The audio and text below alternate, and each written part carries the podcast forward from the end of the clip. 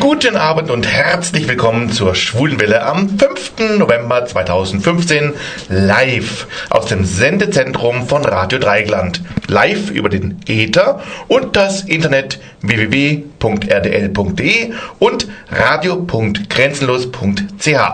An den Mikrofonen sind für euch heute der Hartmut, der Dieter und der Alex. Aber das ist noch nicht alles. Wir haben gleich drei spannende Gäste eingeladen, die uns über alle Maßen fach- und sachkundig zu unserem Thema heute Rede und Antwort stehen. Welches Thema? Es geht um Transmenschen, also Transidente, Transsexuelle und Transgender. Die allgemeine Begriffsverwirrung werden wir lüften und außerdem einige ganz persönliche Erfahrungen hören. Danach gibt es noch die Nachrichten und Veranstaltungshinweise und heute die passende Musik zum Thema Trans von Transmenschen und Künstlern, die zwischen den Geschlechtern zu schweben scheinen. Legen wir also gleich mit etwas Musik los, bevor wir zu unseren Studiogästen kommen. Äh, ach ja, äh, was sonst noch wichtig ist und wie ihr uns im Studio erreichen könnt, verrät euch jetzt der Oliver. Ihr wollt uns im Studio kontaktieren? Einfach auf unsere Website www.schwulewelle.de gehen, den Chat anklicken, einen Nickname eingeben und schon geht's los. Oder ruft uns an unter 0761 31028. Die transsexuelle Kim Petras machte den musikalischen Anfang mit Überschall. Aber um die Begrifflichkeiten mal anzusprechen, wir beschäftigen uns ja heute mit Transmenschen. Was ist Trans? Das Gegenstück zu Trans ist Cis, jedenfalls in der organischen Chemie. Trans ist eben gegenüber auf der anderen Seite. Ja, was bedeutet das beim Menschen auf der anderen Seite? Am anderen Ufer? Nein? Oder doch? Erst kürzlich hat Facebook die Option der Geschlechtsangabe drastisch erweitert auf circa 60 Möglichkeiten. Eine Auswahl. Androgyner Mensch, androgyn, bigender, weiblich, Frau zu Mann, gendervariabel, genderqueer, intersexuell, männlich, Mann zu Frau, weder noch, geschlechtslos, nicht binär, weitere, Pangender, Pangeschlecht, Trans, Transweiblich, Transmännlich, Transmann, Transmensch, Transfrau, Transfeminin, Transgender, Transgender weiblich, Transgender männlich, Transgender Mann, Transgender Mensch, Transgender Frau, Transmaskulin, Transsexuell, weiblich, transsexuell, männlich, transsexuell, transsexueller Mann, transsexuelle Person, transsexuelle Frau, Inter, interweiblich, intermännlich, intermann, interfrau, intermensch, intergender, intergeschlechtlich, zweigeschlechtlich, Twitter, Hermaphrodit, Two Spirits, drittes Geschlecht, viertes Geschlecht, XY Frau, Butch, Femme, Drag, Transvestit und Crossgender. Alles klar? Jetzt aber nun wirklich zu unseren Studiogästen. Da haben wir zum ersten Zoe. Herzlich willkommen, Zoe. Ja, hi. Du warst ja schon mal bei uns hier im Studio vor einigen Monaten. Ja. Ich und freue mich auch, dass ich wieder bei euch sein jetzt darf. auf ein neues. Und du bist auf dem Weg, eine Frau zu werden. Ja. Welches Facebook-Label würdest du dir denn aussuchen? Eigentlich nur Frau, aber wenn es bestimmte andere Situationen notgedrungen voraussetzt, Transfrau. Okay, dann haben wir noch Sandro, der ein Frischling hier unter unseren Gästen, zum ersten Mal bei uns im Studio. Sandro, guten Abend. Hallo. Du bist also auf dem Transitweg zum Mann. Ja. Okay, und welches Label passt bei dir am besten? Mann. Einfach so. Einfach männlich. Ja. Und Adrian, last but not least, ein erfahrener Hasi im Radio. Du warst ja schon mal bei uns. Genauer gesagt, du warst der Stargast der ersten Oh Happy Gay Sendung, denn Adrian ist Core der queerste Deutschrapper. Ja, guten Abend. Der Republik. Hallo. Und welches Facebook-Label trägst du? Ähm, ich kann mich Sandro anschließen, also auch männlich, aber ähm, ich sage mal in erster Linie ist man mal ein Mensch und so ein Label ist immer schwierig und wenn ich natürlich im Auftrag zum Beispiel jetzt von äh, der schwulen Welle heute Abend hier sitze, bin ich ein Transmann und da mache ich keinen Hehl draus, drüber zu reden. Mhm. Dito. Dito. Wollen wir erstmal ein bisschen allgemein über euch äh, reden. Ähm, wie war denn euer Werdegang? Äh, wann habt ihr zum ersten Mal gemerkt, dass mit euch irgendwas anders ist, dass ihr euch im falschen Körper fühlt? Fangen wir vielleicht gerade bei Adrian an? Ja. Ja, ist immer schwierig, sowas finde ich auf ein Datum zu begrenzen mhm. oder zu sagen, naja, genau am 1.2.2012 habe ich mhm. gemerkt so, sondern ich glaube, das ist eigentlich ein langjähriger Prozess, ein Lebensprozess und ähm, unterbewusst ist, glaube ich, ähm, ich spreche da wahrscheinlich für alle drei von uns, das mhm. schon länger jedem bewusst, dass irgendwas auf jeden Fall nicht so richtig ist, ja. Mhm. Und ich glaube, es geht ziemlich lang, bis man sowas einordnen kann, was für eine mhm. Richtung das geht und auch sowas auch bei mir, also es fing damit an, seit meiner Kindergartenzeit, dass ich mich mich unwohl gefühlt habe in meinem Körper, der mir biologisch einfach zugeteilt war.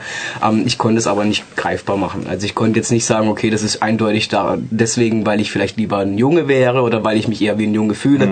Ähm, letztendlich so wirklich bewusst, dass ich sage, gut, ähm, ich erkenne eine Transsexualität oder ich denke darüber nach, war es vor drei Jahren. Sagen wir mal, aller maximal noch vier Jahren, wo ich dann gemerkt habe, okay, irgendwie, es beschäftigt mich was. Ich bin glücklich für mich in meinem Leben, stehe in meinem Leben beruflich oder sei es jetzt von meinem Studium, meinen Freunden, meiner Familie, aber irgendwas stimmt mich einfach traurig, wenn ich in meinen Spiegel sehe. Und da war das nicht die Person, die ich sehen wollte und die ich gern gesehen habe, wo ich mich wohl gefühlt habe. Mit allen Attributen, körperlich, stimmlich, alles, was halt damit zusammenhängt. Also vor drei bis vier Jahren, würde ich sagen. Sandro, könntest, könntest du auch wie einordnen oder wann das bei dir begann? Ja, also seit ich denken kann, habe ich mich immer gleich gefühlt wie mein Bruder, wie mein älterer Bruder. Bloß, es hat halt was gefehlt. Rein optisch. ja. Und da habe ich gemerkt, da stimmt was nicht. Konnte aber natürlich mit vier, fünf Jahren auch noch nicht so richtig äußern. Ne? Aber in der Pubertät wurde es dann schlimm. Ne? Zu den Mädchen wollte ich nicht. Zu den Jungs gehöre ich auch nicht. Weil ich ja körperlich Mädchen bin. War eine Katastrophe. So als Kleinkinder, da ist man sich ja noch sehr viel ähnlicher, die zwei Geschlechter. Ja. Und dann in der Pubertät, wie du sagst, da entwickelt sich Aber dann ich habe mir wirklich damals außen- schon Männernamen gegeben und im Kindergarten einer Frau die gemacht. Immer kloppen. Ich sage mal kurz einhaken darf, Ja. äh, mit dem Namen vergeben. Das ist doch eigentlich ein toller Bonus, wenn man diesen schweren, beschwerlichen Weg auf sich nimmt, den ihr jetzt habt, dass ihr euch euren Wunschnamen so einfach, in Anführungszeichen, das war wahrscheinlich das Einfachste von allem, äh, geben könnt oder geben und ganz offiziell Sag geben nicht, könnt. dass das das Einfachste von Ja, so einfach ist es gar nicht. Ja, Es okay. gibt so viele Namen, die einem gefallen könnte, aber was passt jetzt wirklich zu einem? Man kann jetzt nicht Franz, sich Franz Josef nennen, wenn man wie ein Harald aussieht oder. Okay, aber Ja, überleg mal, okay, ich, das war jetzt ich konnte mir den Namen überhaupt nicht aussuchen. nee, aber ihr könnt ja wirklich noch so überlegen, was passt euch besser oder was klingt besser oder sowas. Ja, ne? so, dass es zum Namen, Nachnamen passt. Ja. So auch von der Herkunft vielleicht auch ein bisschen. ja. So, und bei dir war es wie? Also bei mir war es auch eher so im, im Kinderalter habe ich halt hauptsächlich mit Jungs und Mädels gespielt. Äh, es ging dann bei mir eigentlich eher auch in der Pubertät erst richtig los, wo ich dann mich einfach dazwischen gefühlt habe. Wo ich einfach nicht zuordnen kann, kann ich jetzt zu den Jungs oder Mädels. Ich war da richtig einfach durcheinander. Ja, ich habe es immer so schön gehabt, man fühlt sich irgendwie weder Fisch noch Fleisch. Genau. Ja, Ir- genau. Irgendwie ganz komisch wahrscheinlich und Kann man man glaubt auch, so dass man so gesehen wird. Ja. Und wann fasst man dann praktisch den Entschluss, dann wirklich was zu ändern? Ich hab, man hat ja vielleicht auch ein bisschen Angst vor so einem Schritt, ob man irgendwie das Richtige begeht und so.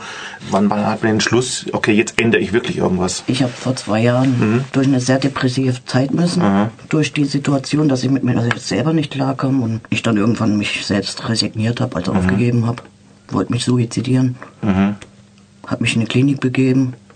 Und dann habe ich gedacht, entweder jetzt änderst du was und lebst oder du bringst zu Ende. Und dann vor zwei Jahren habe ich mich geoutet, koste es, was es wolle, auch wenn ich Freundschaften verliere, Familie verliere oder sonst was, war mir in dem Moment egal. Ja. So, so über dir war es wie? Ähm, bei mir war es jetzt auch äh, eben seit letztem Jahr im Mai habe ich den Entschluss gefasst, mich beim schwulen Freund zu outen, weil ich eben auch davor auch mehrere Klinikaufenthalte hatte und auch sehr depressiv war. Äh, in der heutigen Zeit geht man sogar von meiner sogenannten Epilepsie davon aus, dass es psychisch bedingt war, dass dann einfach der Körper gesagt hat, du kannst mich jetzt mal kreuzweise, so geht's nicht weiter.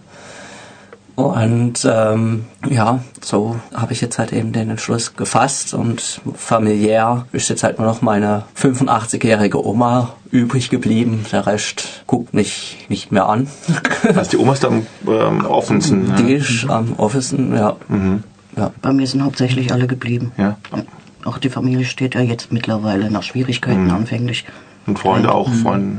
Die Freunde sind auch geblieben. Und Adam mit drauf vor drei Jahren dann? Ja, Äh, also im Prinzip so wie ich vorhin erwähnt habe, dass ich halt einfach gemerkt habe, irgendwas stimmt nicht und ähm, ich will mir mal da einfach einen Radar zu holen und dann habe ich einfach einen Therapeuten aufgesucht, rein mal ohne das Thema Transsexualität gleich vorweg mit reinzubringen und ja, es wurde mir auch schnell bewusst, dass ich in dem Moment nicht depressiv war, sondern ich war einfach mit allem, wie ich vorhin erzählt habe, mit allen Merkmalen, Attributen unzufrieden und mir wurde ganz schnell klar, okay, alles klar, dann, dann, dann ist es auch einfach so, ja, dann kann man es auch benennen.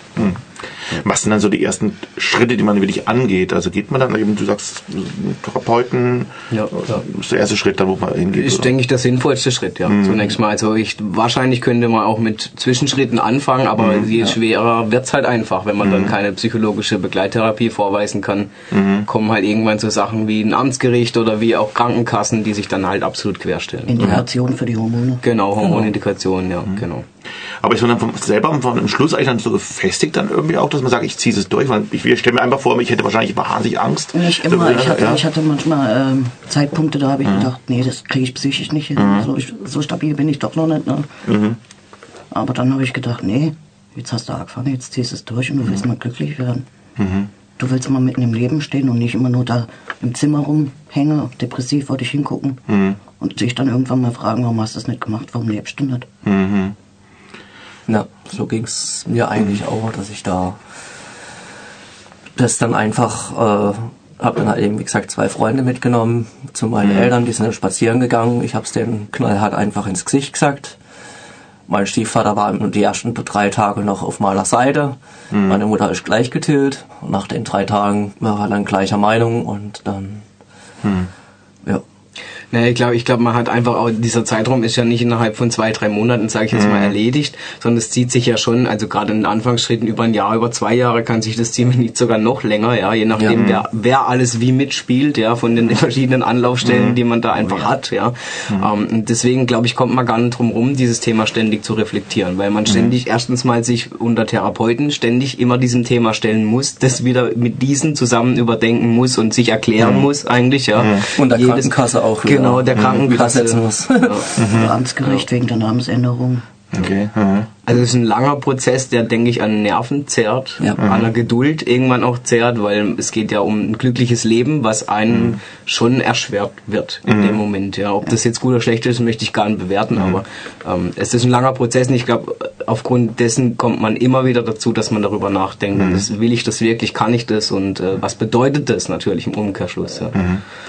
Wie war es bei dir mit, mit Freunden und so drum, drum? Haben die unterstützt oder Familie? Also, also von meinen Freunden kann ich mich überhaupt nicht beschweren, Gott sei Dank. Natürlich, es gibt so viele Negativbeispiele und ähm, wie ihr auch erzählt, es kann halt wirklich passieren und das weiß man nie. Also wenn man jetzt jemand sagt, mach so und so, es gibt kein Patentrezept, sich da irgendwie der Familie oder den Freunden zu nähern. Bei mir war es im Freundeskreis gut. Ähm, die sind alle weiterhin hinter mir gestanden. Für viele war es sogar eine Erleichterung, einfach im Umgang mit mir, weil sie gesagt haben, ja, irgendwie haben wir das schon immer in dir gesehen und jetzt dieser Schritt erleichtert uns einfach auch den weiteren Umgang und ähm, familiär war es im Zwiespalt. Also meine Mutter, für die war es natürlich auch nicht einfach. Sie sagte damals, sie hat sowas befürchtet, dass das irgendwann kommt, ja. Aber sie hat auch gesagt, okay, in erster Linie geht's um dein Leben. So und ähm, ich stehe hinter dir, ich gehe mit dir den Weg, ich lass dich nicht fallen. Deswegen es kann sein, dass es mir schwerfällt am Anfang, aber ich bleib bei dir. Ähm, für meinen Vater war es sehr schwierig. Das muss man auch im Nachhinein entschuldigen. Ich war damals natürlich auch sehr zornig einfach über seine Reaktion, seine Ablehnung, ähm, aber er wurde so erzogen. Für ihn gab's so etwas einfach nicht, ja. Und deswegen ähm, kann man im Nachhinein sagen, okay, vielleicht habe ich auch das alles zu, zu eng gesehen oder zu stark. Emotionale Verletzungen kann man allerdings nicht mehr wegmachen. Das muss man auch dazu sagen. Also selbstverständlich, wenn jemand ähm, ein Problem damit hat oder sich irgendwie schwer tut, das anzunehmen, dann finde ich, sollte man drüber reden können. Jeder sollte auch seine Meinung dazu behalten dürfen, aber ich finde, es sollte immer noch würdevoll geschehen, dieser Austausch. Und das war leider nicht immer so, hatten lange Zeit lang auch keinen Kontakt. Aber jetzt, also mit meinen Eltern ist alles in Ordnung und ähm, ich kann mit meinem Vater mittlerweile sehr, sehr gut umgehen, was ich nie gedacht hätte, dass sich das jemals wieder annähert. Also gemischt, sage ich mal. Aber ich habe im Freundeskreis habe ich niemanden verloren dadurch. Im Gegenteil. Nee. Wie ist eigentlich mit der LSBTTIQA-Szene? Ich äh, äh, hilft es eigentlich, äh, sehr oder ist es eigentlich auch ein bisschen seltsam, weil, weil ich als schwulen Lesben dann doch wieder ein, was, vielleicht ein anderes Problem haben? Oder ist es doch sehr hilfreich, in- da in die Szene zu gehen, dort sich engagieren oder Es damit Kontakt zu haben? unter Transmenschen auch Homosexuelle. Also von dem her ist es da auch schon ein Das bisschen. ist also schon, man fühlt sich dann zusammengehörig oder so. ja, schon ein bisschen. Und, äh, ich bin ja auch selber lesbisch. Und von daher begebe Ja, ich ja, auch gerne ja. Also meine Erfahrung, ich, Entschuldigung, um das noch zwischen war einfach gemischt. Also ich kenne es unterschiedlich. Ich glaube, es kommt einfach darauf an, wie man vorher schon eben mit der Szene in Berührung war. Ähm, ich habe zum Beispiel auch erlebt, dass äh, lesbische Frauen sich gegenüber mir negativ geäußert haben. Ich würde meine Weiblichkeit verraten, beispielsweise. Ja, das habe ich auch schon. Und ähm, das ist natürlich, naja, So, also es kommt, ist unterschiedlich, aber im Endeffekt so summa summarum würde ich sagen, man findet doch ein anderes Verständnis einfach nochmal. Man sucht sich halt die passenden Leute aus irgendwie. Ja, das ist nur der große Vorteil von Freunden, die kann man sich aussuchen. Familie ist halt schwierig. Damit muss man leben, gell? Aber wir sind mittlerweile alt genug, dass wir da auch ein bisschen Abstand zur Familie halten können, falls es einen runterbringt. So. Ja, ich denke auch, das ist auch ein ganz wichtiger Punkt, dann solange man halt wirklich gezwungen ist, finanziell abhängig ist und gezwungen ist, zu Hause zu wohnen und sowas, ist das nochmal ganz Das anders. Aber jetzt habt ihr gerade was kurz angerissen und zwar die sexuellen Präferenzen. Jetzt habe ich mir überlegt bei der Vorbereitung der Sendung, ändert sich das auch oder ändert sich das nicht, wenn, wenn man äh, sozusagen jetzt auch als Transmensch sein, Geschlecht ändert? Das ist unterschiedlich. Also Ah, Es, gibt, es ist also nicht eindeutig so immer so. nicht immer, Ja. nee. Aha. Also bei manchen ändert sich das sehr wohl. Durchs Testo jetzt, sage ich mal, aus der Sicht von einem Transmann. Mhm. Also bei einigen, also standen erstmal auf Männer. Mhm. Und dann hat sich das während der eigenen Hormoneingabe dann so dermaßen von, von der eigenen Persönlichkeit so dermaßen so hingebogen, dass sie dann auf einmal weibliches mehr anziehender fanden. Dann, Aha. Ja, wäre interessant, ja. Also es gab ja Leute, die haben behauptet, jeder Mensch sei Bi. Schadet ja auch nie. genau. Ich will es mal nicht ausschließen. Also es gibt ja in der Tat, wie Sandro jetzt auch gesagt hat, ich kenne es andersrum, also dass eben jemand vorher Frauen stand und jetzt plötzlich dann eben homosexuell, ja, also auf Männer, äh, okay, so, also ich persönlich kann für mich sagen, ich stand schon immer auf Frauen, das ist auch heute noch so, ich glaube, da kann man auch gar nicht so wirklich sagen, okay, das liegt an Hormonen oder so, ich glaube, ja, was einem halt gefällt, gell, so, also ich wüsste jetzt auch ja. nicht, ob ich ein Patentrezept abgeben kann, dass ich in zwei Jahren nicht auf Männer stehe, so, also ich glaube, das kommt immer einfach auf die emotionale Lage an, auch auf die Sicherheit, die man in sich drin hat, wie man sich selber wahrnimmt, also wie man sich selber auch dann sieht und akzeptiert und bei sich ankommt. Ja. Es gibt ja auch die sogenannte Pansexualität, also dass man sich nicht in das äh, Geschlecht verliebt, sondern in die Persönlichkeit Ja, eines ja. Menschen. Halt.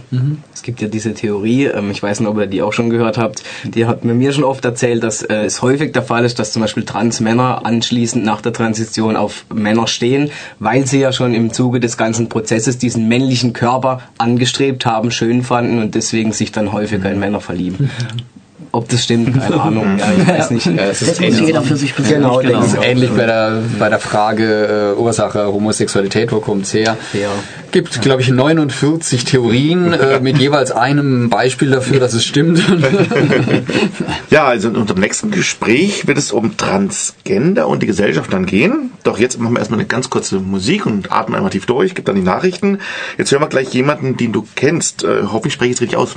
Pso Psoki? Ist okay, ja. Hast auf der also Bühne ich gestanden bin mir schon? auch noch nicht so ganz sicher, wie man ihn ausspricht, aber auf jeden Fall ein cooler Typ, ja. Habe ich beim CSD kennengelernt. Ein transsexueller Sänger und der, genau, der war auf dem CSD in Freiburg hier zu erleben. Genau, letzt, also dieses Jahr, wie man sagt. Dieses Jahr, genau. Beim Mhm. letzten CSD, aber dieses Jahr. Ich fand, er hat auch eine ganz coole Show gemacht, weil er ist ja runtergekommen von, von der Bühne zu den Leuten und so Ja. und hat dann gesagt, hey Leute, also äh, ich singe euch noch ein Lied, wenn ihr einen Schritt näher kommt. Nee, richtig cooler Typ, ja. Fand ich auch sehr sympathisch, auf jeden Fall, ja. Gut, dann Ja. lassen wir den mal ein bisschen hören. Schwule Welle.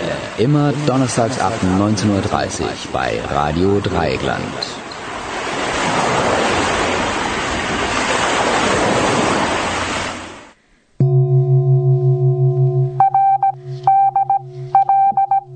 Hier ist das erste deutsche Radio Dreieckland mit den Nachrichten der Schwulen Welle.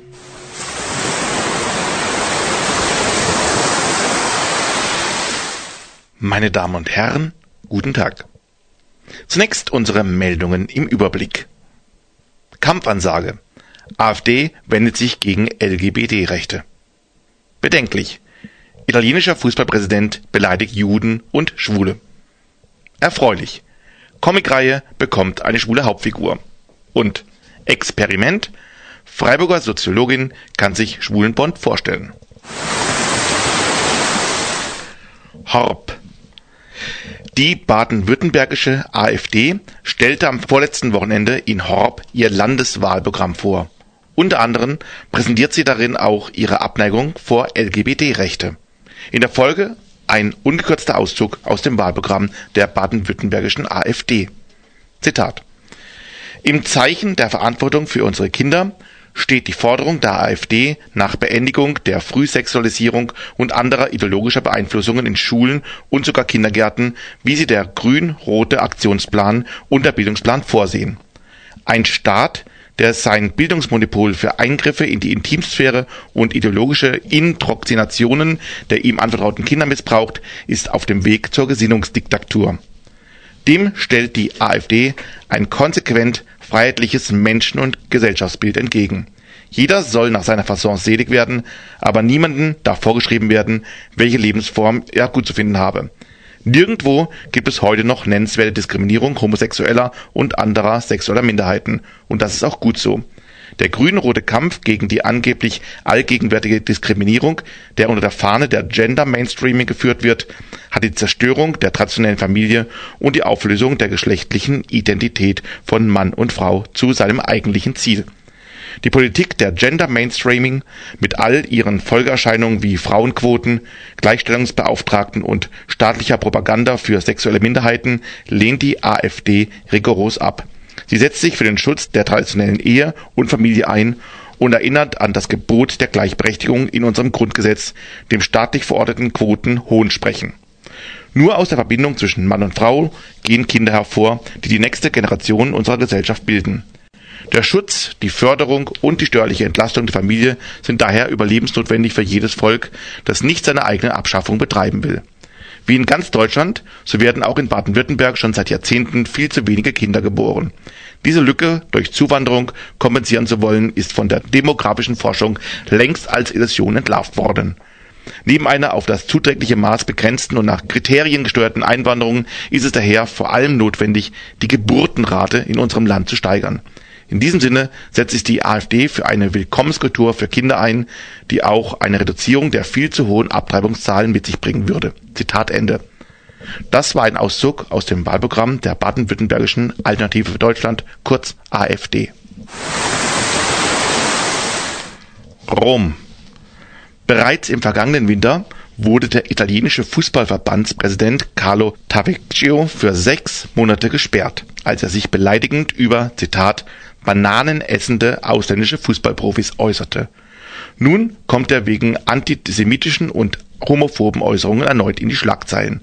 So sagte er neulich im Zusammenhang mit dem Verkauf eines Stützpunktes der nationalen Amateurliga, derselbe sei, Zitat, an den Juden gegangen, damit meinte er Cesare Anticoli. Weiter sagte er, ich habe nichts gegen Juden, aber es ist besser, sie sich vom Leib zu halten. Zitat Ende. Fast die gleiche Aussage traf er gegen Schwule im vergangenen Sommer, als er auf einer Veranstaltung angeblich sagte, Zitat, ich habe nichts gegen Schwule, aber ich habe lieber nichts mit ihnen zu tun. Zitat Ende. Der 72-jährige Fußballpräsident will sich jedoch nun nicht mehr an diese Bemerkungen erinnern. Wenn überhaupt, dann seien sie nur in einer privaten Unterhaltung gefallen. Möglicherweise seien aber auch die Aussagen manipuliert worden. In einem offiziellen Statement sagte er nun, er habe langjährige persönliche und professionelle Beziehungen mit Juden. Die Homophobie-Anschuldigungen seien ebenfalls haltlos. New York. Fans der Comic-Heftreihe Uncanny X-Men dürfen sich nun auch einer schwulen Hauptfigur erfreuen. In der 600. Ausgabe der Marvel-Comic-Reihe spricht die Figur des jungen Iceman von seiner älteren Version durch eine Zeitreise gibt es die Figuren der X-Men in der Serie immer doppelt über ihre Homosexualität. Schwule Figuren waren der Comicreihe aber auch früher nicht ganz unbekannt. Bereits 2012 heiratete eine Figur gleichgeschlechtlich. Freiburg. Heute startet der neueste James Bond Film Spectre und angesichts des in der Presse zwar amtsmüden, aber auf der Leinwand höchst präsent erscheinenden aktuellen Bond-Darstellers Daniel Craig wird wieder einmal viel über die Zukunft der Reihe diskutiert. Die Soziologin Nina Degelem von der Albert-Ludwigs-Universität Freiburg äußerte sich nun über einen eventuellen zukünftigen schwulen Bond. Dass Bond in den neuesten Filmen vermehrt Gefühle zeigen dürfe, berge viel Potenzial. Zitat. Die Filmemacher könnten es sich leisten, auch einen schwarzen oder schwulen James Bond auftreten zu lassen. Als Experiment würde es wahrscheinlich auch gut laufen. Und dann müsste man schauen, ob es den Effekt hat, alle wollen es sich mal angucken, um zu wissen, nee, so funktioniert James Bond nicht, oder ob sich die Zuschauer auf etwas Neues einlassen. Das war die schwule Welle mit den Nachrichten.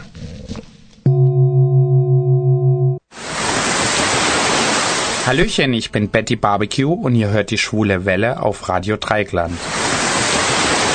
Ja, Betty sagte schon, wir sind bei der Schwulen Welle live aus dem Radio Dreigland im Kreta-Gelände zu Freiburg und heute geht es um das Thema Transmenschen. Wir haben im Studio die Zoe, den Sandro und den Adrian. Und bevor wir gleich weiter fragen, möchte ich erst einen kleinen Text vorlesen. Um es geht jetzt nämlich um das Thema Gesellschaft. Um Amanda Lear ranken sich schon seit Jahrzehnten Gerüchte über ihr wahres Alter, ihre Herkunft und ihr Geschlecht. Da sie noch lebt, ist ihr der 20. November nicht gewidmet, denn der Transgender Day of Remembrance in ein paar Tagen ist dem Gedenken an diejenigen gewidmet, die aufgrund von Hass oder Vorteilen gegenüber transsexuellen, transgender und intersexuellen Menschen ermordet wurden. Initiiert wurde dieser Gedenktag in Reaktion auf den Mord an Rita Hayster im November 1998. Rita Hester war in ihrer Wohnung erstochen worden, ohne dass eine nennenswerte Berichterstattung stattfand.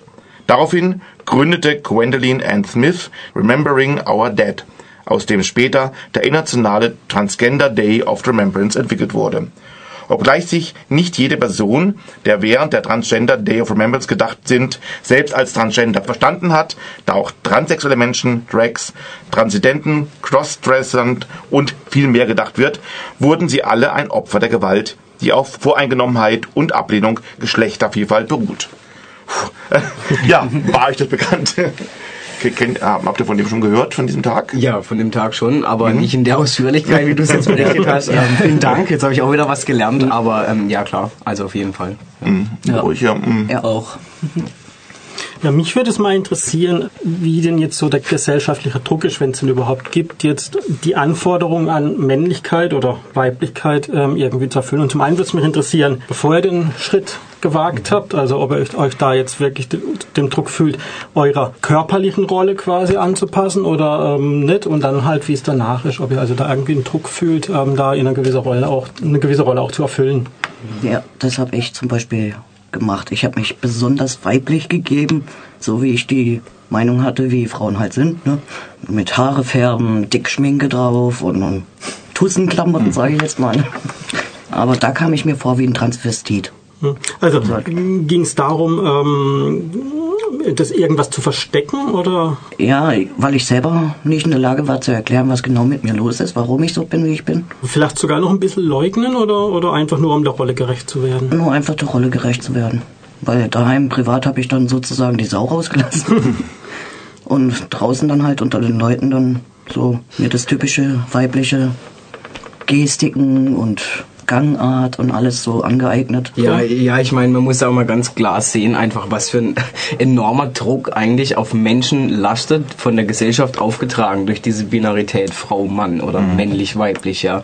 Und äh, zunächst kann man sich ja mal fragen, was ist eigentlich männlich und was ist eigentlich weiblich, ja. Das ist eine Frage, die auch mich immer beschäftigt, weil ich sicherlich auch nicht vor einem Spiegel stehe und sage, Mensch, heute sehe ich aber richtig männlich aus, ja, und heute eher nicht.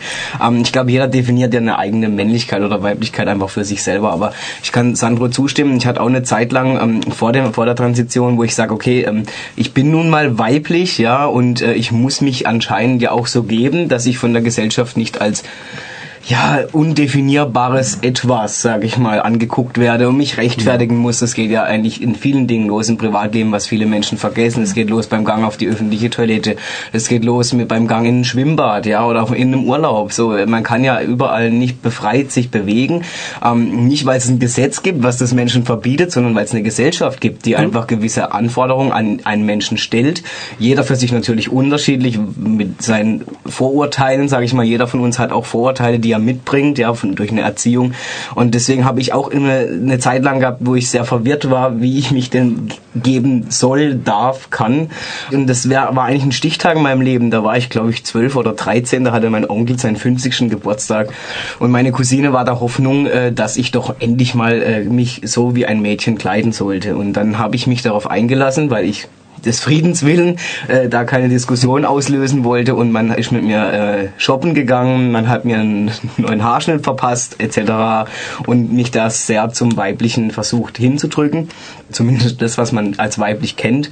Ähm, und ich kann Sandro zustimmen, ich habe mich gefühlt wie verkleidet. Ja. So, also ich habe mich in diesem ganzen Abend so unwohl gefühlt auf dieser Veranstaltung. Ich wusste nicht, ob ich weinen soll oder über dieses Schicksal lachen soll. Ja. Ähm, ich weiß auch, ich war kaum auf dieser Veranstaltung präsent. Also ich war immer mehr draußen oder irgendwie abseits, weil ich irgendwie mich nie wohl gefühlt Ja, habe. ja. Mit jeder Bewegung, wo ich da in dem Raum ausgeführt habe, dachte ich mir, oh Gott, was tue ich mir eigentlich hier an? Ja? Ja. Und es ging zwei Tage, dann habe ich gesagt, okay, hier, ich schenke dir die Klamotten, behalt sie, du brauchst mir kein Geld dafür geben, nimm sie wieder, Haare wieder ab, alles wieder so wie vorher.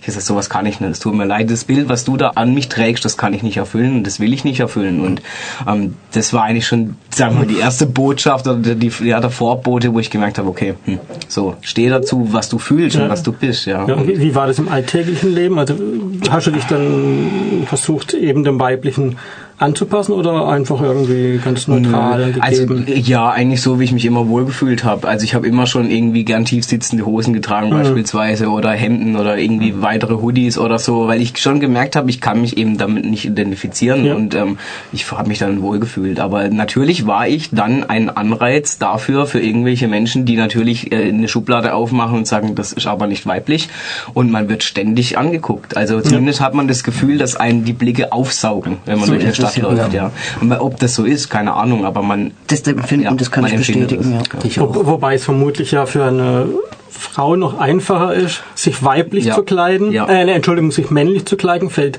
weniger auf, wie wenn jetzt ein, ein Mann sich weiblich kleidet. oder? Leider, sag ich Ja. jetzt Ja. mal. Leider, weil ähm, wenn man, ich sag nur so, die Schotten tragen Röcke Ja. und da sagt kein Mensch was. Ja, Ja. So und hier zieht, eine, zieht äh, ein augenscheinlicher Mann ein Kleid an, ja, und es ist eine riesen Verspätung und Ja. das finde ich nicht okay. Ich meine, es gibt Also, ja Männerröcke, aber die sind dann anders Ja, klar, geschnitten und dann. Ja, ja. und sobald sie irgendwie weiblich Ja, ja. aussehen, ist man dann schon wieder in der Schuhe. Und jetzt, wie war es bei dir? Hast du dich damals ähm, als Mann gegeben, wirklich? Ich habe mich richtig als Macho-Arschloch, anders kann man es gar nicht formulieren, nach außen gegeben, weil ich der Meinung war, ich muss es tun. Ja. Weil mir war bekannt, dass es Schwule und Lesben gibt, aber dass es was anderes dazwischen gibt, wusste ich damals nicht. Also habe ich dann halt wirklich dementsprechend äh, wirklich übelst die Sau rausgelassen. Habe auch dann teilweise auch, um mich selber zu schützen, weil ich halt selber nicht genau wusste, okay, ich stehe Frauen und ich fühle mich aber eher als Frau. Also muss ich jetzt dann sagen, so ungefähr äh, die schwule Sau, die Drecksau und was weiß ich was. Also ich habe da wirklich schon richtig äh, so in die Richtung dann schon agiert, um mich selber zu schützen oder gedacht habe, mich damit zu schützen. War dann auch äh, bei gewissen Rockerclubs, habe mich da wiederum bei äh, diesen Rock- Rockerclubs hauptsächlich bei den Frauen aufgehalten. Die Frauen fanden es natürlich klasse, dass ein Typ auf sie aufpasst.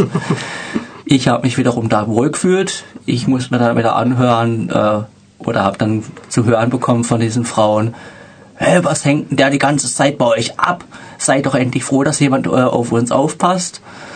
Äh, ja, das war halt dann so bei mir so dieses dieser Schutzmechanismus und äh, sobald ich daheim war, habe ich dann halt trotzdem Dirty Dancing und Also äh, es war- Titanic und so Zeug mal Also reingezogen und Liebesfilme. Also es ich- war, Entschuldigung, ganz kurz, es war also jetzt keine Verleugnung dir gegenüber, sondern eher mm, der, der Umwelt gegenüber. oder? Ja, um mich zu schützen.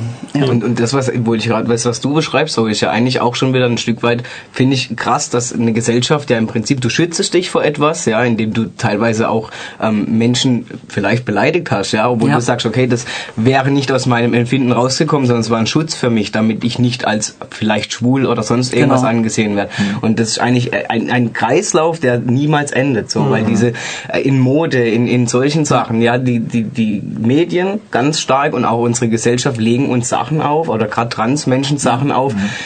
Das ist wahnsinnig. Also man hat einen ständigen Druck einfach und man hat immer das Gefühl, sehe ich männlich genug. Auch heute bin ich immer noch, ich gehe ja mit Fluss in Schulklassen. ich denke, ich muss mir vielleicht keine Sorgen mehr über mein Passing machen, ja, dass ich dann als Mann wahrgenommen werde, aber man, man hat immer wieder Mhm. dieses Ding, komme ich männlich rüber? Bin ich heute männlich für diesen Schulbesuch? Bin ich glaubhaft oder wie oder was? Und das ist einfach, also das ist ein wahnsinniges Ding, finde ich, was auch, auch gerade bei Transmenschen ganz, ganz stark zum überhaupt mal ans Tageslicht kommt, ja. ja. Also es war jetzt gut, du hattest gerade den Bogen eben von davor Okay. zu jetzt, ähm, nachdem Er kann es ähm, der besser- Schritt gemacht er wurde. kann es besser ähm, erklären. also je, jetzt ähm, eben die Situation, in der ihr jetzt seid, ähm, da der Druck immer noch da, ist es ein anderer Druck. Ähm, ihr müsst ja oder müsst ihr wieder vielleicht irgendeiner gewissen Geschlechterrolle gerecht werden oder habt ihr jetzt durch diese ganze Umstellung ähm, ein anderes Verhältnis dazu gekriegt? Also für mich muss ich sagen, man, man kriegt ein anderes Verhältnis schon dazu, Ja. klar, weil man einfach bei sich angekommen ist und einfach weiß, okay, hier bin ich und das bin ich und so ist auch okay und ich brauche mich nicht mehr verstellen, ich brauche kein Theater mehr spielen für eine Gesellschaft.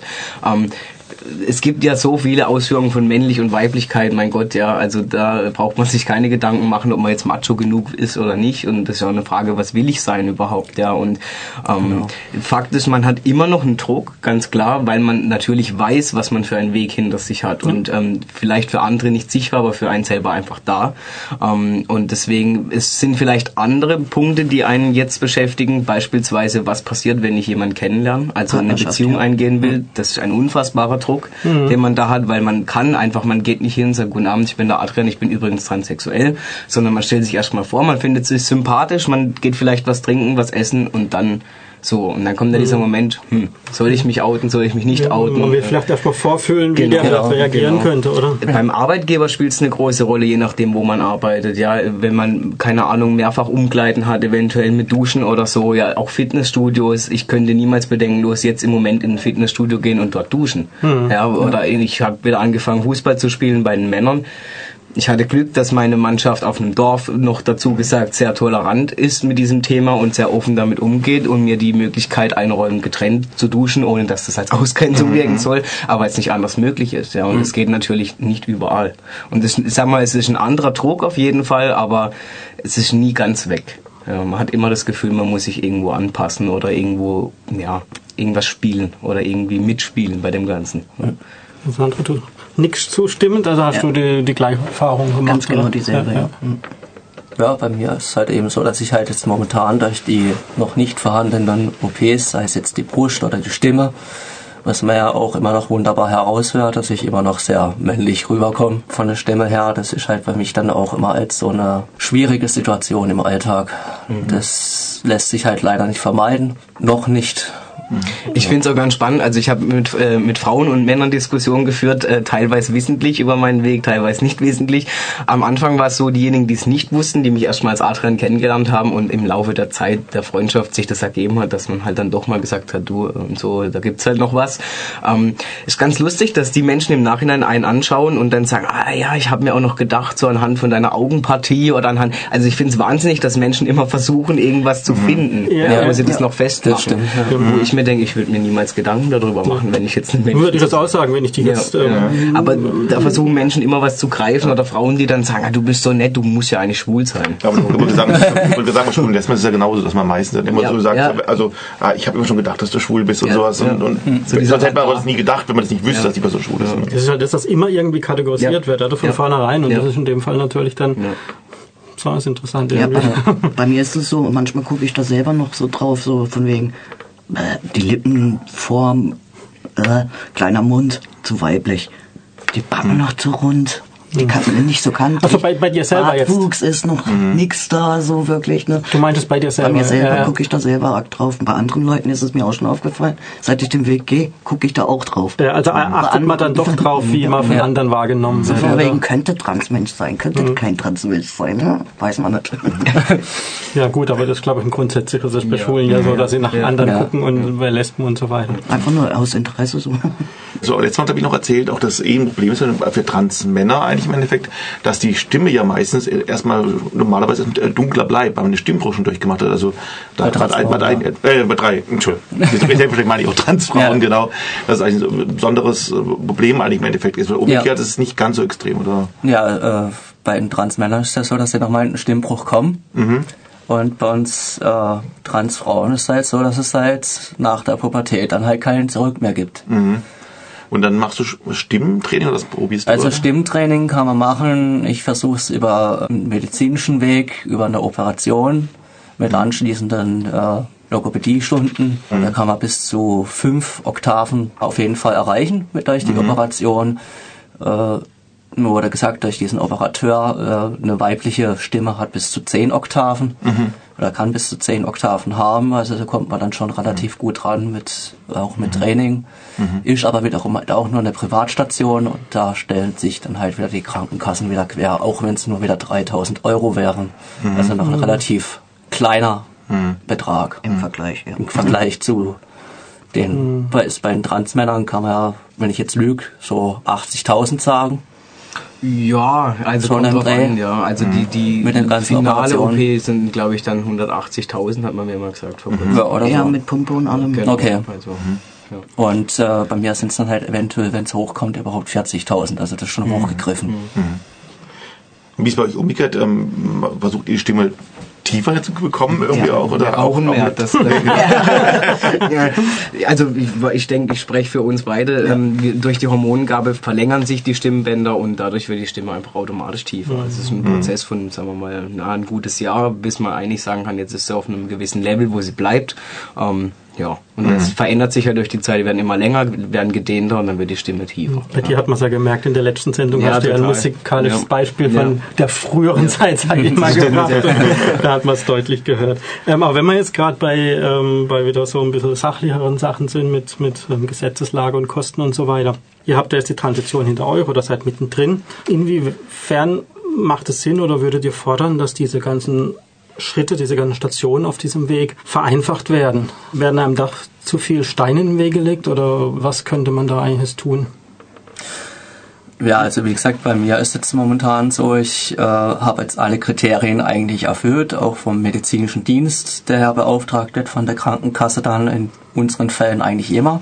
Trotz alledem wird dann versucht, äh, also bei mir ist so, ich wurde jetzt als Borderliner abgestempelt, dann manche Aussagen bezüglich meiner Transsexualität wäre es wahnhaft, äh, ich wäre nicht kommunikativ, ich sehe jetzt gerade im Radio. Und ja, diskriminierender Art und Weise wird versucht, das halt irgendwie äh, doch noch loszuwerden, das Problem. Also mich selbst äh, loszuwerden von der Kasse her, dass ich doch irgendwie einknick, wenn das jetzt so weitergehen sollte. Ich habe jetzt noch bis einschließlich Donnerstag, das sind dann die drei Wochen Frist abgelaufen, wenn ich bis dahin keinen Bescheid bekommen habe, beziehungsweise es negativ ausfallen würde, müsste ich sogar vor das Sozialgericht ziehen. Und äh, wenn das der Fall sein sollte, werde ich natürlich dann dementsprechend klagen müssen. Das zieht sich dann halt auch bis zu zwei Jahre hin.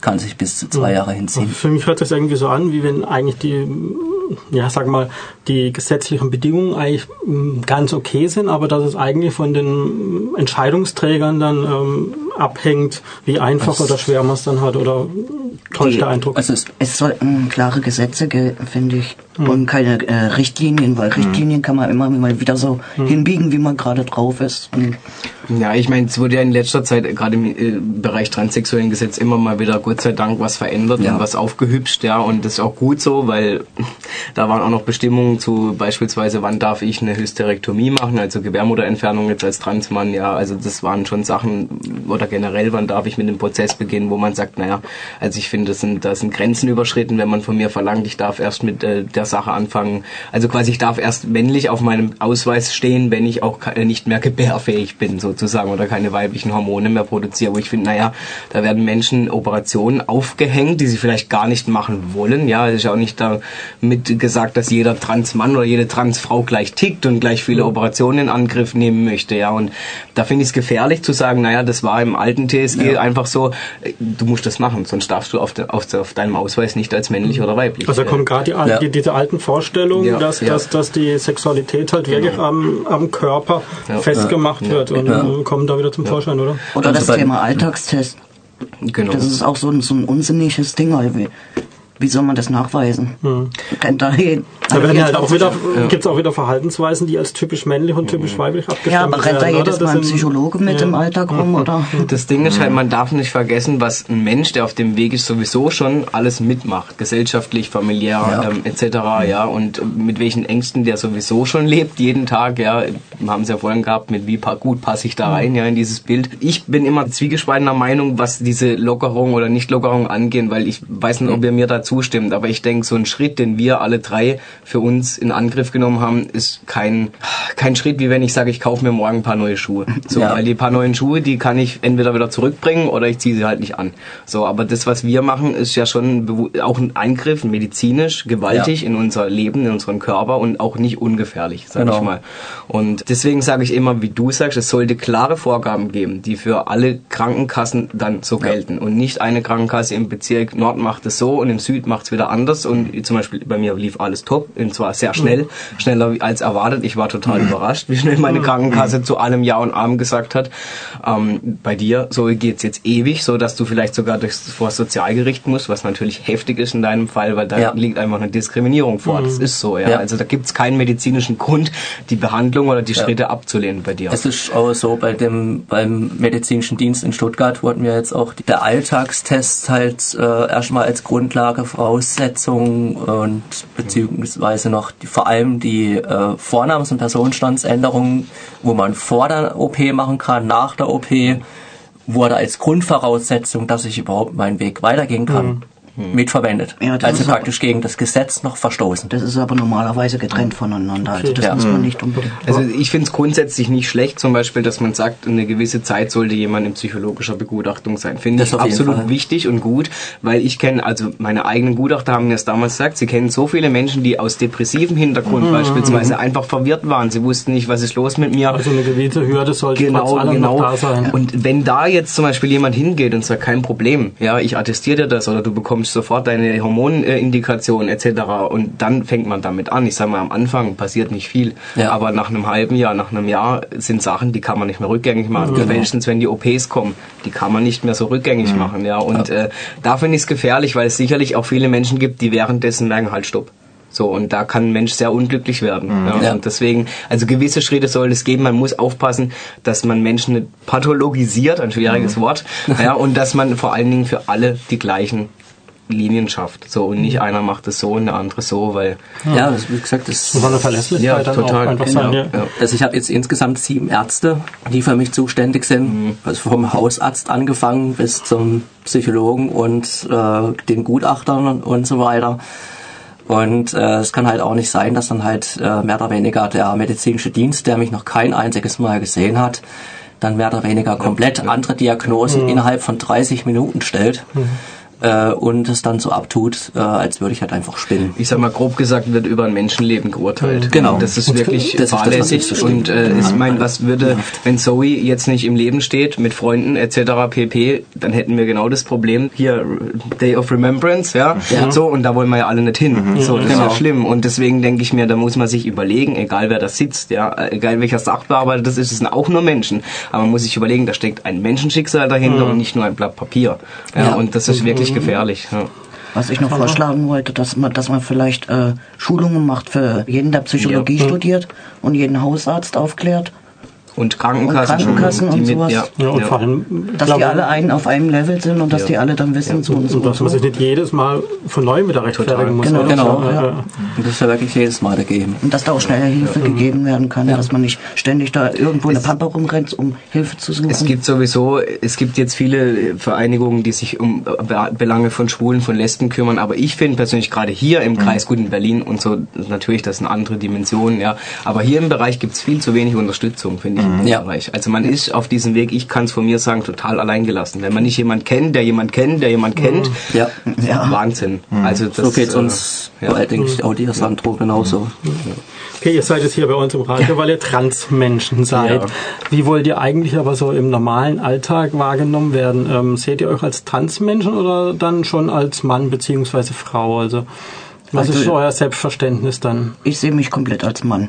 Bloß halt, ich habe halt äh, gewisse Körpermerkmale, Ja, die halt auch korrigiert werden müssen. Das ist wie eine Behinderung sozusagen. Körperliche Behinderung. Bei mir ist auch gleich.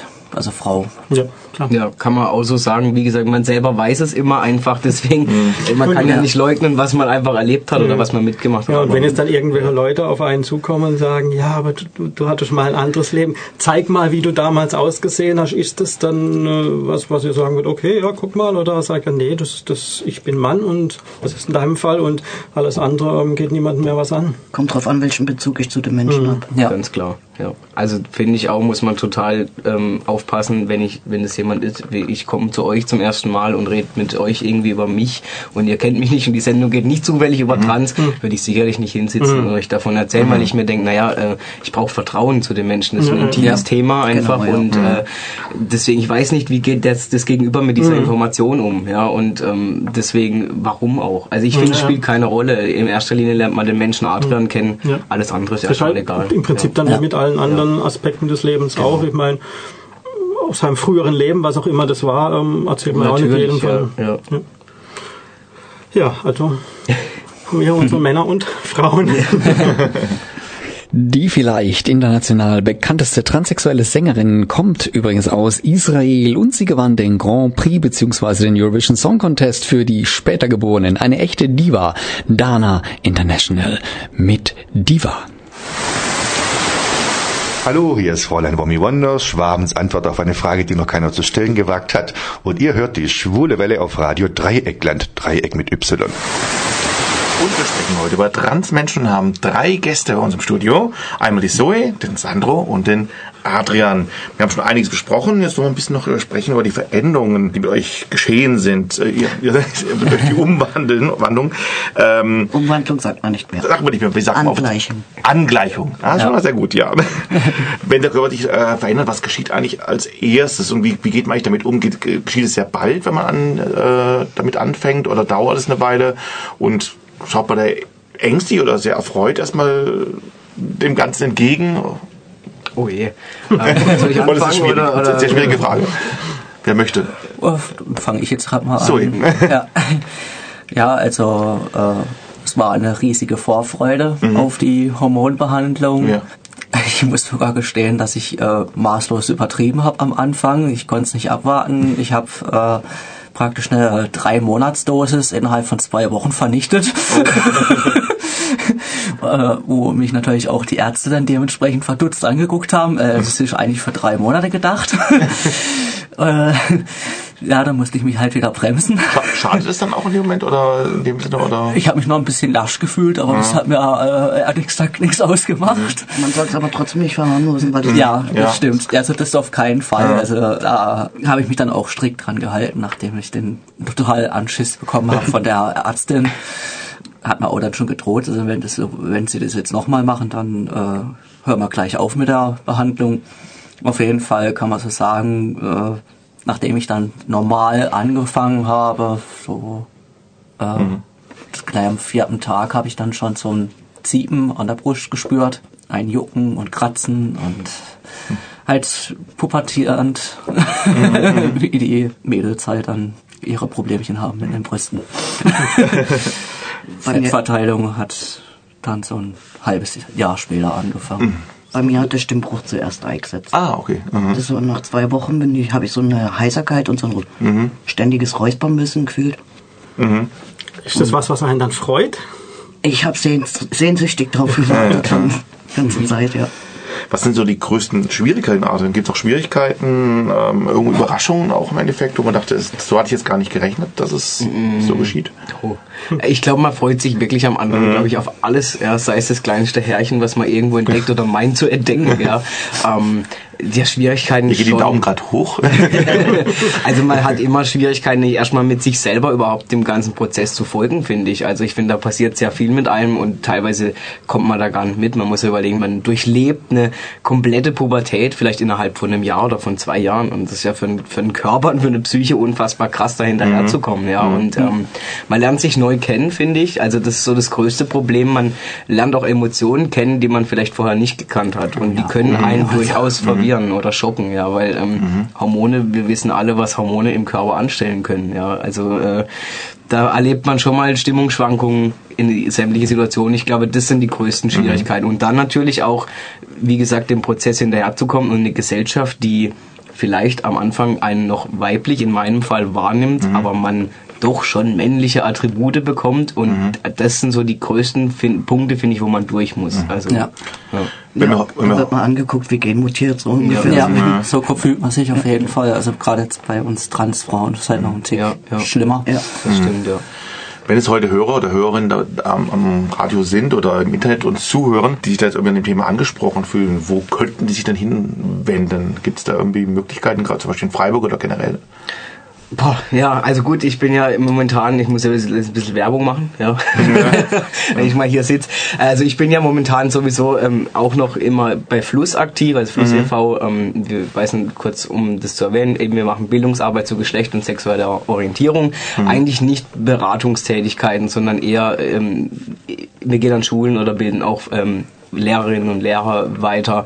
Ähm, ja, wir haben aber mittlerweile durch mich, weil ich einfach so ein bisschen Kontakt auch habe mit vielen Transmenschen hier in der Ortenau, ähm, die immer wieder mal auch durch meine Therapeuten an mich gekommen sind und ähm, dann auch mit dem Hintergrund, dass Fluss vielleicht dann noch dahinter steht, mich kontaktiert haben und ich einfach versucht habe, denen so weit wie es mir möglich ist, natürlich zu helfen. Ja, und ich bin ja auch kein Therapeut, also ich könnte jetzt nicht irgendwie sagen, kein Problem, ich löse das alles für dich, ja, aber ich versuche immer den Leuten einfach Tipps zu geben, habe irgendwann mal so ein, ähm, naja, eine Sammlung erstellt von wichtigen Sachen, wo ich sage, das könnte man brauchen oder da kann man einen Antrag vielleicht so schreiben oder so schreiben, das wäre sinnvoll. Und das habe ich gemacht, weil ich gesagt habe, ich gebe es aber nur vertraulich raus an Leute, die ich wirklich persönlich kenne, wo ich weiß, okay, weil das Internet ist groß und äh, dunkel und ja, und ähm, das sind ja auch persönliche Dokumente einfach. Ähm, ich kann von mir einerseits aus anbieten, man kann sich gern zum Beispiel über Fluss e.V. melden, einfach, ähm, dann wird es an mich weitergeleitet, wenn man eine Frage hat oder irgendwie sagt, hey, kennst du jemanden oder kannst du mir was empfehlen? Ähm, und ansonsten, leider Gottes, gibt's hier recht wenig, ja. Also, Wie erreicht man Fluss noch? Wie erreicht man Fluss noch? Die hast du eine Webseite? äh, genau, also einfach www.fluss-freiburg.de und da ist dann unsere E-Mail-Adresse aufgeführt und dann einfach eine Mail. Ja, und äh, ich kann jetzt eigentlich noch auch die Frau Sandholz in der Hauptstraße 8 empfehlen. Wie gesagt, da äh, bekommt man auch relativ schnell einen Termin. Und die äh, Frau ist auch wirklich seit Jahrzehnten schon Das stimmt, mit ja. der Problematik äh, Und auch sehr gut. und Also, sehr gut äh, Und befasst sich da auch, auf jeden auch wenn man am Anfang noch ein bisschen scheu ist, was Psychologen betrifft, Ja. sie geht da sehr gut auf die Menschen zu. Also Ich glaube, was man generell empfehlen kann, ist, im Internet gibt so unterschiedliche Foren, auch bei Facebook und Co., aber genau das ist eben die Gefahr, weil dort Ja. wird auch viel Halbwissen und Falschwissen verbreitet und viele ähm, sind natürlich verloren am Anfang, ja, und suchen sich ver verzweifelt irgendwelchen Rat oder irgendwelche Hilfe und da kann es einem schon passieren, dass man auch mal blöde Adressen kriegt, die man vielleicht gar nicht braucht oder wo auch wirklich nicht brauchbar sind. Also ich denke, Netzwerken persönlich ist es ganz wichtig und ich denke hier in Freiburg ja, also gibt's mittlerweile, denke ich, einige Leute, die vielleicht bereit sind, auch, dass sie sagen, okay, hey, ich würde mich als Kontakt mal oder als Hilfe zur Verfügung stellen. Also ich glaube immer, persönliche Kontakte, Erfahrungen sind einfach wichtig, weil im Internet wird so viel Schmuh getrieben und auch so viel falsche Adressen und da werden Leute wirklich teilweise aus ihrem Problem heraus ähm, nochmal in Schwierigkeiten gebracht durch falsche Adressen oder falsche Angebote und das ist ganz gefährlich. Ja. Ja. Also, Oder wie zum Beispiel Hormone beantragen. Genau. Das sollte man auf gar keinen Fall tun bei den Krankenkassen. Ja, Hormone okay. beantragen. Es wird denen aber auch häufig auch im Internet so mitgeteilt, dass Genau. man das soll. Und das ist totaler Irrsinn. okay. Das könnte Schwierigkeiten geben im weiteren Verlauf dann. Ja, aber für Freiburg, äh, da ist das ja der Dr. Ehrenspiel leider dieses Jahr aufhört, ist wie gesagt die Frau Sandholz in der, ich wiederhole es nochmal, Hauptstraße 8, eine Top-Adresse und die kennt natürlich auch die dementsprechenden weiteren Kolleginnen und Kollegen. Äh, also da ist man dann auf jeden Fall schon mal sehr gut aufgehoben. Sehr schön. Ähm, ich mache jetzt mal einen ganz bewussten Kulturschock, ähm, bevor, es, jetzt böse, böse Zuschriften gibt. Ähm, und also mir ist voll und ganz bewusst, dass Transsexualität und Travestie zwei komplett verschiedene jetzt Sachen sind. du Pass auf, du. Okay. Okay. Ja. Trotzdem mal die Frage, wie steht ihr jetzt zu so Travestiestars wie zum Beispiel Mary oder Fräulein Womi Wonder, RuPaul, Gloria Viagra, Oliver Jones, Dame Edna oder Conchita? Ähm, sind es in irgendeiner Weise Personen, mit der ihr euch identifiziert, also oder oder wo ihr irgendwie einen Bezug zu habt, oder sind es vielleicht auch einfach nur Künstler oder? Für mich sind das Künstler, Ja, wir stehen in einem normalen, einfachen Leben. Ja. Ja. Das eine ist Show, Ja. das andere ist das Leben. Also das ist unterschiedliches. Aber wie gesagt, sie sind trotzdem halt wirklich auch Sehr sehr, sehr, wichtig und vor allem sehr wichtig, Genau. um äh, einfach Aufklärung zu betreiben. Ja, zur Kontaktaufnahme. Und zur Kontaktaufnahme, das ist wirklich auf jeden Fall Gold wert.